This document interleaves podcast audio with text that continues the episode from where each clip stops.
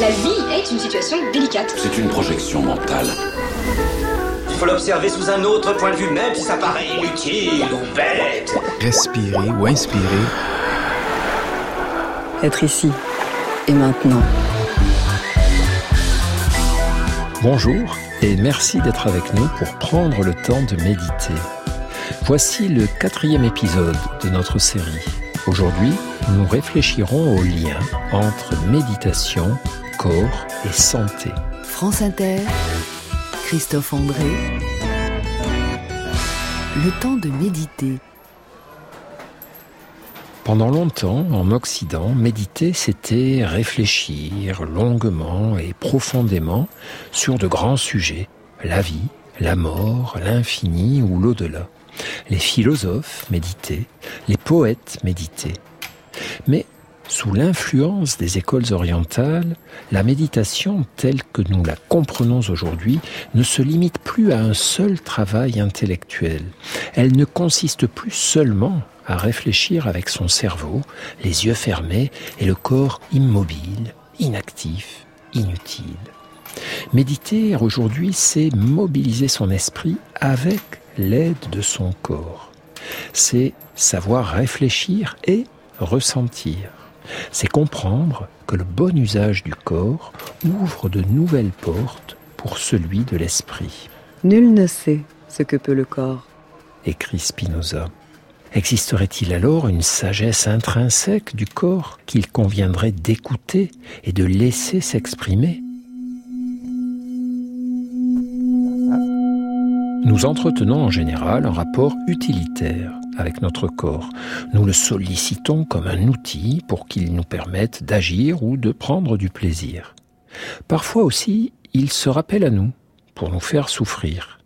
Et le plus souvent, on en reste là. On oublie son corps et on redevient un pur esprit. On s'identifie à ses pensées, à ses envies. Ce type de rapport à notre corps a quelque chose d'absurde, voire de méprisant. Sur le manque de respect du corps, écoutez Nietzsche s'emporter. J'ai un mot à dire à ceux qui méprisent le corps. Je ne leur demande pas de changer de doctrine, mais de se défaire de leur propre corps, ce qui les rendra muets agacement légitime et raisonnement implacable. Alors, est-il possible d'avoir avec notre corps un rapport moins utilitaire et plus égalitaire, un rapport d'association plutôt que de domination C'est exactement l'ambition de la méditation, cet art de cultiver un esprit mobile grâce à un corps immobile, mais pleinement actif. L'esprit et le corps sont profondément codépendants. Leurs destins sont associés comme ceux du cavalier et de sa monture, ou du cornac et de son éléphant. Ils n'ont pas d'autre choix que de s'entendre, se respecter et mieux, s'aimer et veiller l'un sur l'autre. Mais attention, respecter son corps, ce n'est pas seulement une concession intellectuelle par laquelle le cerveau reconnaît l'importance de la chair, puis passe rapidement à autre chose, restant convaincu de sa suprématie. Respecter son corps, c'est lui prêter écoute et attention chaque jour. Lors des enseignements de méditation, les premières phrases de recommandation concernent en général la posture l'attitude corporelle qui va servir de base à l'exercice. On parle alors d'une assise droite et digne. Lorsqu'on débute, inutile de se torturer en essayant d'adopter une position à l'orientale, en lotus ou en demi-lotus. Être assis sur une simple chaise suffit largement pour bien méditer. Ensuite, la tradition recommande souvent de garder les yeux fermés ou dirigés vers le sol, paupières mi-closes. Ceci pour ne pas agiter inutilement son esprit par des distractions visuelles. Enfin, toujours lorsqu'on débute, il n'y a pas d'obligation à rester absolument immobile. On peut changer doucement de position, réajuster sa posture, se gratter le bout du nez. L'immobilité est une conséquence de la stabilité de l'esprit. Elle n'a pas à être une contrainte.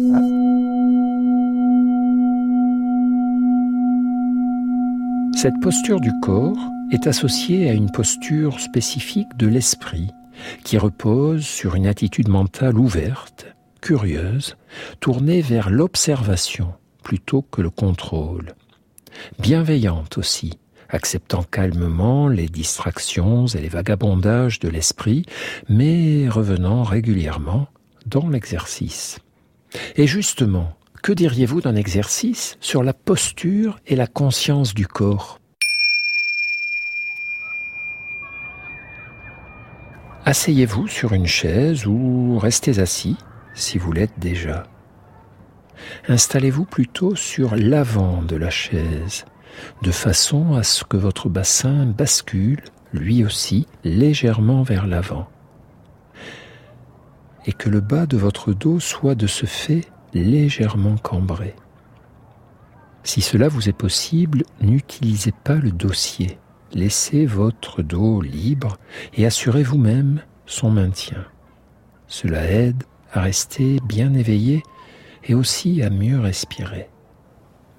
Assurez-vous que votre dos est bien droit, les épaules ouvertes, la nuque droite et sans raideur, le menton légèrement orienté vers le bas, les mains reposant sur les cuisses, les pieds bien à plat sur le sol, jambes décroisées. Prenez le temps de quelques inspirations profondes en pleine conscience. Laissez à votre poitrine et à votre ventre tout le temps nécessaire pour se vider, pour expirer complètement. Reliez-vous à tout votre corps maintenant, à cet instant, que percevez-vous? Quelles sensations sont présentes? Quelle partie du corps se manifeste et attire votre attention? Prenez un peu de temps pour vous promener dans votre corps et recueillir tous ces messages, peut-être ces doléances. Accueillez toutes les sensations sans chercher à les modifier pour le moment, qu'elles soient agréables ou désagréables. Si l'envie vous prend de bouger, de changer de position, vous pouvez le faire, bien sûr. Mais auparavant, prenez le temps d'observer pourquoi ce besoin de bouger. Quelle région du corps vous le demande? Au travers de quelles pensées De quelles sensations De quelles impulsions? Et après ce temps d'observation, bougez lentement, tranquillement, en pleine conscience, observant ensuite le nouvel état de votre corps, le nouvel équilibre de votre posture. Puis, prenez le temps d'explorer maintenant tout le reste de votre corps, méthodiquement, des pieds à la tête, même ces parties discrètes, muettes, même la majorité silencieuse ou discrètement heureuse de votre organisme, les pieds et les jambes, le bassin, le ventre, la poitrine, les reins, le dos, les épaules et la nuque, le visage et la tête. Promenez-vous dans votre corps comme un promeneur le ferait dans un lieu qu'il connaît et qu'il aime bien, accompagné par votre fidèle respiration.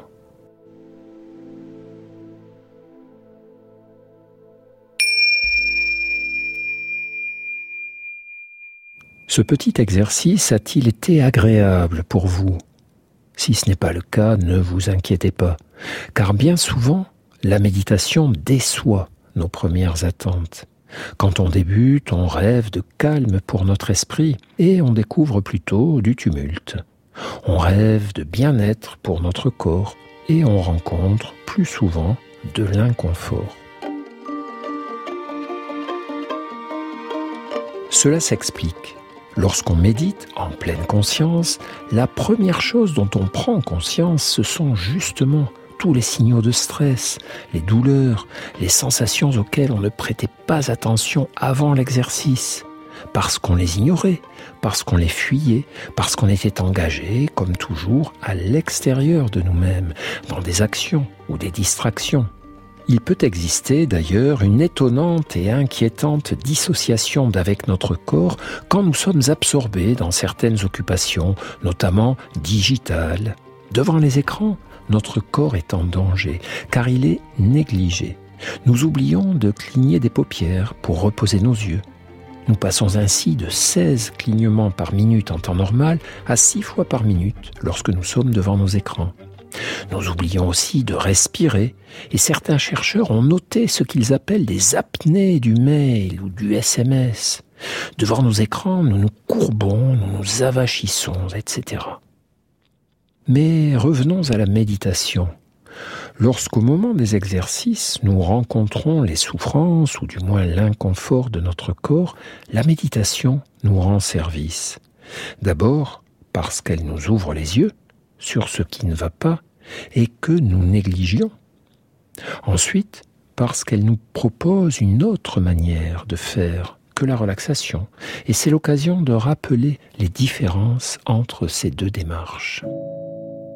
La relaxation se propose, et cela peut parfois être très appréciable, de nous détendre, de relâcher nos raideurs et nos crispations. Le maître indien Swami Prajnampad avait coutume de dire Aimer quelqu'un, c'est l'aider à relâcher ses tensions. La relaxation est ainsi incontestablement un acte d'amour global envers son corps, au-delà d'une simple technique ciblée pour relâcher les tensions musculaires. Et c'est aussi en ce sens qu'elle est bénéfique. Mais la méditation s'efforce d'aller plus loin. En méditant, on ne renonce pas à s'apaiser et à moins souffrir. On ne renonce pas à se faire du bien. Mais on ne commence pas par cela. On ne commence pas par vouloir diminuer tout de suite les souffrances et les tensions. On accepte d'emprunter un chemin détourné, parfois déconcertant, le chemin de la connaissance et de la compréhension des mécanismes de la souffrance. Et ce cheminement délibéré va nous aider à ne pas retomber sans cesse dans les mêmes erreurs et leurs mêmes conséquences.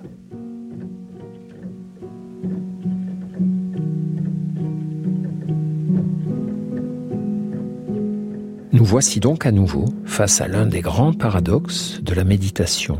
Non pas éviter ou supprimer la souffrance, mais l'accueillir et l'observer d'abord. Observer avec précision comment elle s'exprime dans notre corps. Observer les sensations, les pensées, les impulsions qu'elle fait naître en nous. Beaucoup de nos patients sont alors déconcertés et se disent une telle attitude ne pourra qu'augmenter mes douleurs, et je n'ai pas vraiment envie d'observer ce qui me fait souffrir sous toutes ces coutures, j'ai plutôt envie d'oublier tout ça. Plus on fait attention à ce qui ne va pas, plus on y pense, non? Oui et non. Tout dépend de la manière dont on fait attention à nos souffrances. Précisons d'ailleurs que la distraction peut parfois être utile. Penser à autre chose quand les souffrances ou les problèmes ne sont pas trop méchants, pourquoi pas? Mais si cela ne marche pas, alors mieux vaut disposer d'autres outils, notamment face aux situations de souffrance importantes ou récurrentes. Et dans ces moments-là, oui, la méditation et son attitude tournée vers l'accueil et la compréhension de nos douleurs, la méditation va nous aider à terme à diminuer nos souffrances. Mais avant de poursuivre, abordons ensemble un point de vocabulaire, à propos de la différence entre douleur et souffrance. La douleur, c'est la part organique ou réelle de ce qui nous fait mal. La douleur de la rage de dents ne vient pas de notre esprit, mais des lésions de la pulpe et des nerfs dentaires. La douleur du deuil est liée à la mort d'un être que nous aimions. Méditer ne supprime hélas pas les problèmes, ne guérit pas les rages de dents, ni ne ressuscite les personnes disparues. Puis, associé à la douleur, il y a la souffrance, qui est l'impact psychologique de la douleur, et notamment toutes les pensées associées, qu'il s'agisse des anticipations, ça ne cessera jamais, je ne tiendrai pas le coup, ou des regrets, que la vie était belle quand je n'avais pas mal, dans la souffrance, on ne s'en tient pas à la seule douleur, à la seule adversité. On s'inflige, à son corps défendant bien sûr, il n'est pas question ici de masochisme, mais de maladresse. On s'inflige une double peine. On amplifie la douleur en se focalisant sur elle, en lui ajoutant rumination, pensée, regret, émotion de peur ou de tristesse.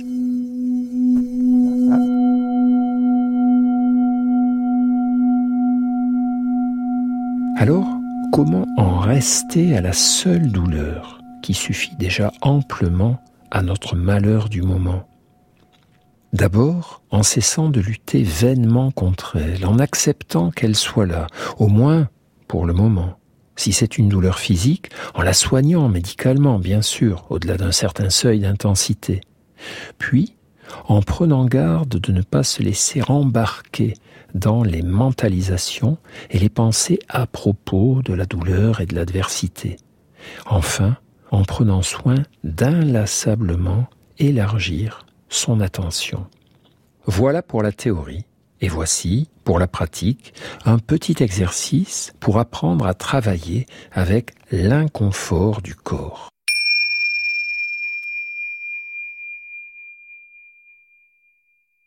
Adoptez une posture assise, droite et détendue. Prenez conscience de votre état à cet instant.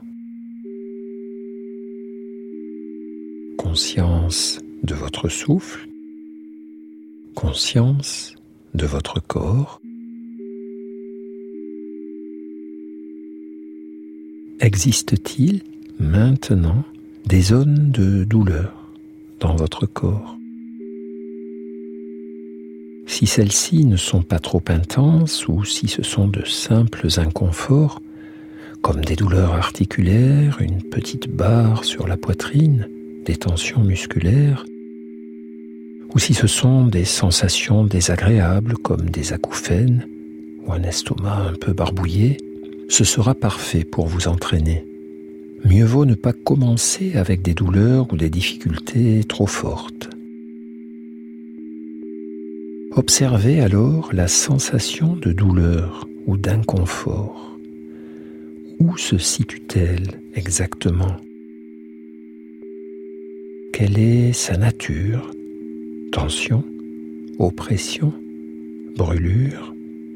Se modifie-t-elle avec la respiration? Avec le temps? Ou sans raison? Prenez le temps d'observer le fonctionnement de votre esprit face à la douleur. Les pensées, il faut que ça s'arrête. Les impulsions, il faut que je bouge, que je fasse quelque chose. Observez et ressentez aussi, de votre mieux, les autres régions du corps celle qui ne souffre pas.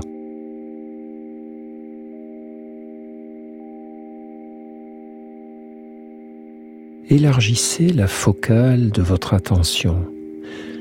Permettez à la douleur d'être là, mais de votre mieux, ne la laissez pas occuper toute la place à elle seule. Accueillez aussi le reste le souffle, les sons. Si vous le souhaitez, ouvrez les yeux et observez tout ce qui vous entoure calmement, en détail.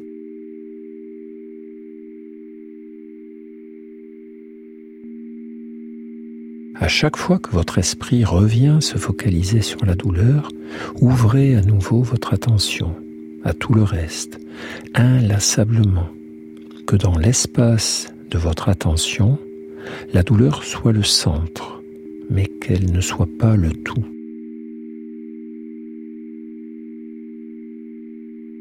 De votre mieux, ressentez de la bienveillance, de la tendresse pour votre corps, pour la partie endolorie de votre corps.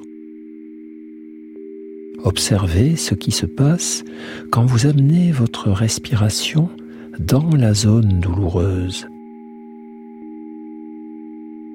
comme si le souffle la traversait à chaque inspiration, à chaque expiration.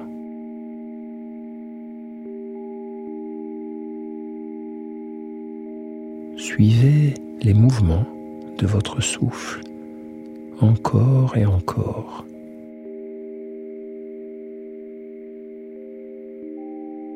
Observez avec curiosité et bienveillance tout votre corps qui respire.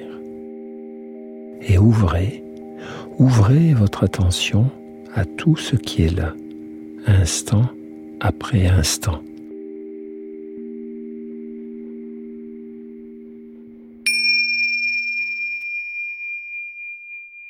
Tout cela n'est pas facile, bien sûr, mais pour peu que l'on s'y entraîne régulièrement, les approches méditatives sont d'un réel secours pour moins souffrir. D'où leur utilisation désormais dans la plupart des centres antidouleurs des hôpitaux, en complément des médicaments, d'une activité physique adaptée, etc. Précieux pour les douleurs du corps, ces outils le sont aussi pour les douleurs de l'esprit, les souffrances psychologiques, et on y a désormais volontiers recours en psychiatrie pour ce qu'on appelle les troubles émotionnels, c'est-à-dire les souffrances liées au stress, à l'anxiété et à la dépression. La philosophe Simone Weil, dans La pesanteur et la grâce, notait ceci. Ne pas chercher à ne pas souffrir, ni à moins souffrir, mais à ne pas être altéré par la souffrance. Oui, cela c'est à notre portée, ne pas être abîmé par la souffrance, ne pas se laisser réduire à elle, ne pas la laisser prendre les commandes de notre esprit. C'est exactement l'ambition de la méditation. Moins souffrir, mieux souffrir, disent même les amateurs de paradoxes. En matière de santé, l'impact de la méditation ne se limite pas à l'allègement de nos souffrances. Ce que nous révèlent les recherches scientifiques, c'est que son action influence aussi notre biologie et descend en quelque sorte jusqu'au niveau cellulaire, améliorant nos réactions immunitaires, freinant certains processus de vieillissement, diminuant la chaîne des mécanismes inflammatoires, etc., etc.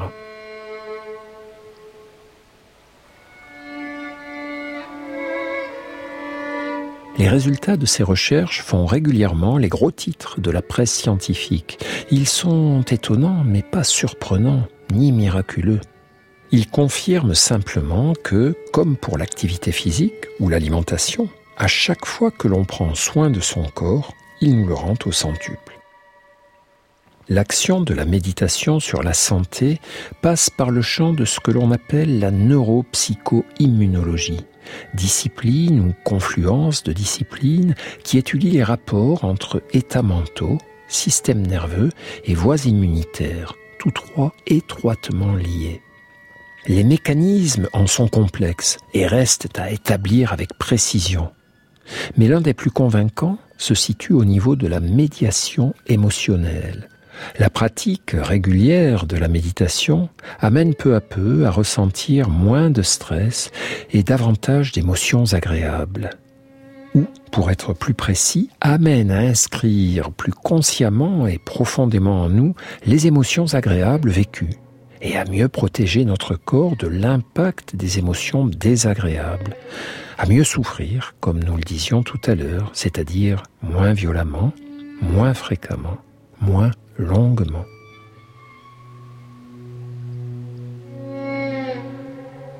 Action décisive, car on sait aujourd'hui que le stress et toutes les émotions douloureuses qui l'accompagnent n'est pas seulement un phénomène psychologique, mais qu'il provoque aussi, hélas, des dégâts corporels. De même, les émotions positives ne sont pas seulement agréables, mais s'accompagnent de phénomènes biologiques protecteurs et réparateurs. Le rôle du mieux-être émotionnel apporté par la méditation est donc central.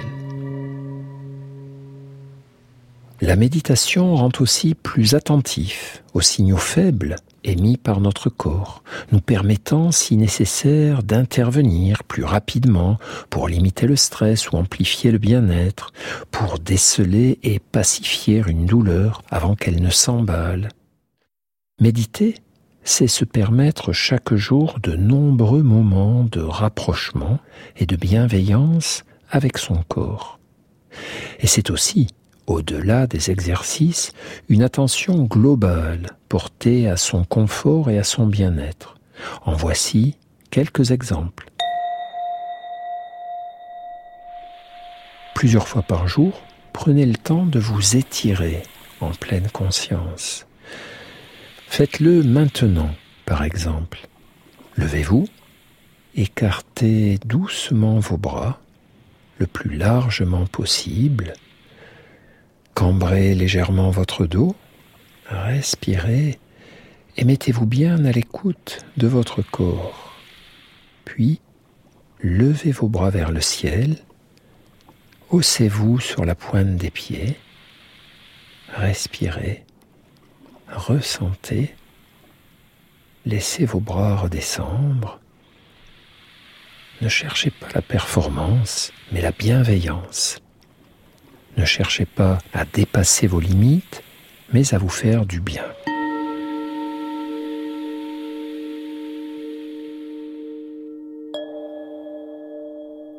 Régulièrement, où que vous soyez, où que vous arriviez, vérifiez l'état de votre corps, ses tensions éventuelles. Offrez-lui alors quelques respirations profondes et choisissez toujours la position la plus confortable pour lui, droite plutôt qu'avachie. Si vous avez un travail sédentaire, de longues séquences sur écran, lors de vos pauses, ne vous jetez surtout pas sur votre téléphone, mais faites quelques pas en vous redressant, les mains sur les hanches, faisant jouer tous les muscles de votre corps.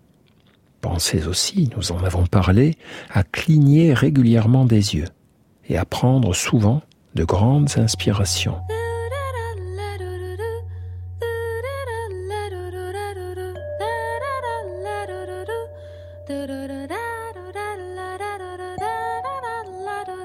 Nous n'avons d'autre choix que d'aimer notre corps avec notre cœur, car notre intelligence parfois n'y suffit pas. Écoutez par exemple comment le philosophe Michel Foucault avait du mal avec son corps et donc avec lui-même. Je ne peux pas me déplacer sans lui. Je ne peux pas le laisser là où il est pour m'en aller, moi, ailleurs. Tous les matins, même présence, même blessure. Sous mes yeux se dessine l'inévitable image qu'impose le miroir, visage maigre, épaules voûtées, regard myope, plus de cheveux, vraiment pas beau. Et c'est dans cette vilaine coquille de ma tête, dans cette cage que je n'aime pas, qu'il va falloir me montrer et me promener, à travers cette grille qu'il faudra parler, regarder, être regardé, sous cette peau croupir. Mon corps, c'est le lieu sans recours auquel je suis condamné.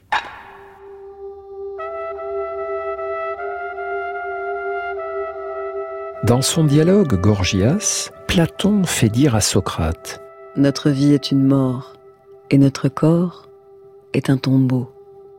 C'est ce que semblait penser Michel Foucault, mais on peut aussi se dire que notre vie est bien une vie et que notre corps est un beau réceptacle pour la savourer.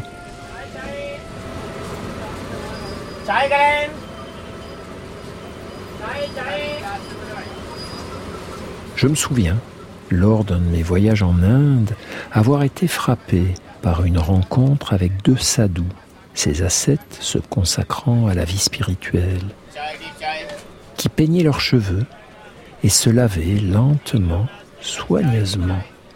Mon guide indien m'expliqua que dans leur foi, le corps était un temple dont ils prenaient grand soin. L'idée me sembla magnifique, et je découvris, de retour en Occident, quelque chose d'approchant chez Saint Paul dans sa première épître aux Corinthiens. Ne savez-vous pas que votre corps est le temple du Saint-Esprit qui est en vous, que vous avez reçu de Dieu et que vous ne vous appartenez point vous-même? Que notre corps nous ait été offert par la vie ou prêté par Dieu, tenons-le en bon état. Admirons-en la mécanique subtile et merveilleuse. Rappelons-nous de ne jamais le mépriser, ni le négliger. Et surtout, soyons-lui reconnaissants et aimons-le, car nous n'avons qu'un corps, comme nous n'avons qu'une vie. Mais il est temps pour nous de conclure.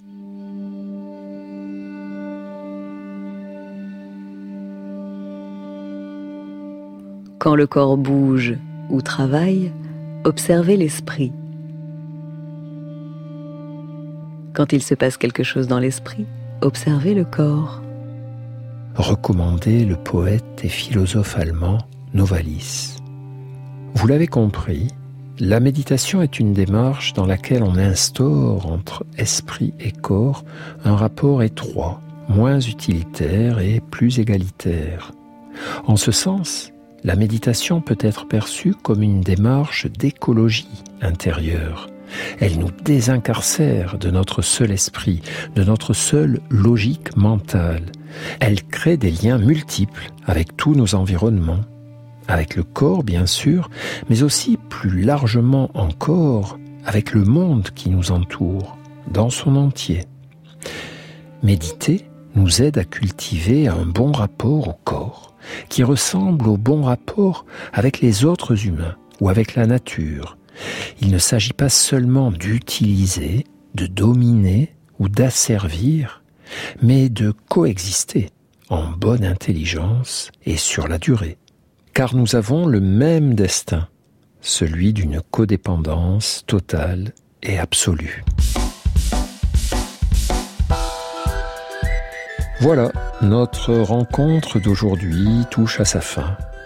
Vous pouvez réécouter cette émission en podcast sur le site de France Inter ou en retrouver tous les épisodes dans le livre Le temps de méditer, une coédition L'Iconoclaste et Radio France. Cette émission a été réalisée par Clément Baudet, à la lecture des citations Floriane Pochon, à la programmation musicale Jean-Baptiste Audibert, et à la prise de son, Nicolas Slimani.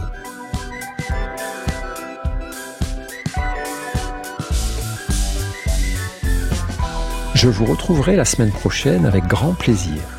Et d'ici là, n'oubliez pas, prenez chaque journée le temps de méditer